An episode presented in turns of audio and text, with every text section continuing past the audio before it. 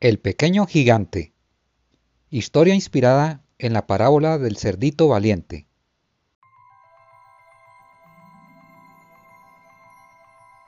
Esta es la historia de Ned, un personaje de baja estatura y a quien los médicos le detectaron un síndrome incurable desde su nacimiento, razón por la cual sus padres tuvieron que cuidarlo hasta convertirse en un adulto.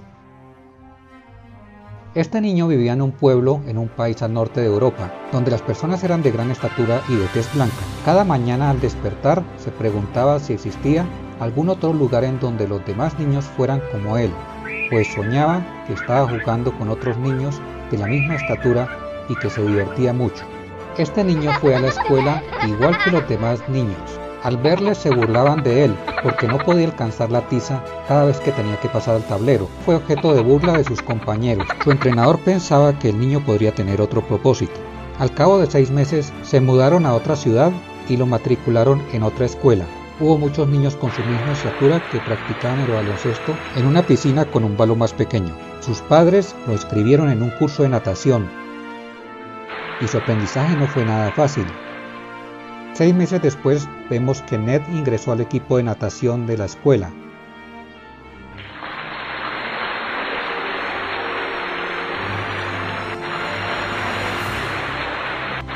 Y para sorpresa de todos, era más veloz entre sus compañeros.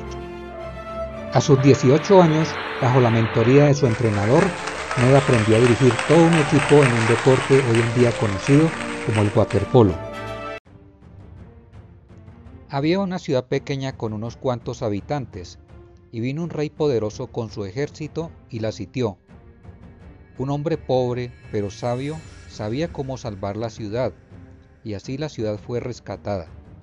Sin embargo, pasado el incidente, a nadie se le ocurrió darle las gracias.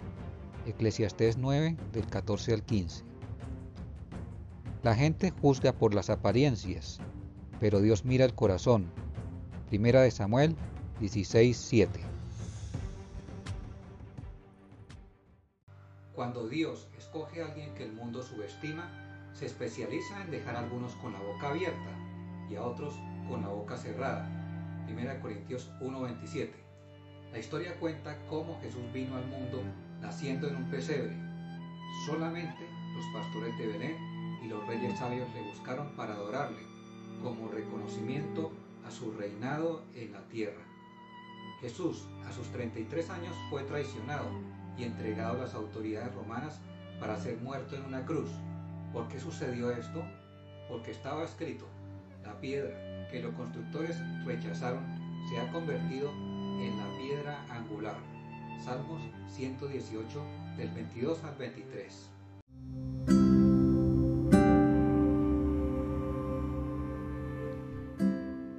Si has entendido que es hora de no seguir subestimando la humilde y poderosa obra de Jesucristo en la cruz, te invito a hacer la siguiente oración.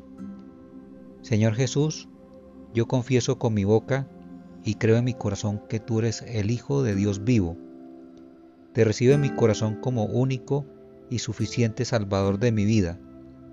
Perdóname por subestimar a toda persona que antes me haya hablado de ti. Lávame y límpiame con tu preciosa sangre derramada en la cruz del Calvario. Escribe mi nombre en el libro de la vida. Séllame con tu Espíritu Santo. Gracias Señor. Amén.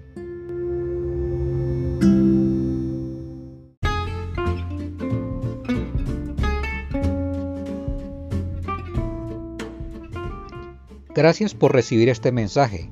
Que Dios te bendiga. Ahora que has recibido el regalo de la vida eterna, ¿cuál es tu misión? Comparte tu testimonio de cambio y transformación de tu vida con tus familiares. También puedes reenviar este mensaje a todos tus contactos por medio de tus redes sociales en Facebook, Instagram, WhatsApp o YouTube. Si quieres recibir ayuda, puedes publicar tus peticiones de oración en Instagram o en Facebook, Parábolas del Reino leer más enseñanzas y escribir tus comentarios en el blog parábolasdelreino.wordpress.com. Si no asistes a ninguna iglesia, puedes reunirte en un grupo de oración en donde estudien la Biblia y enseñen a ponerla en práctica.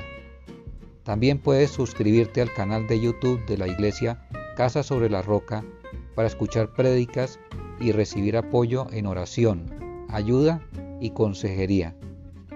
Que Dios te bendiga.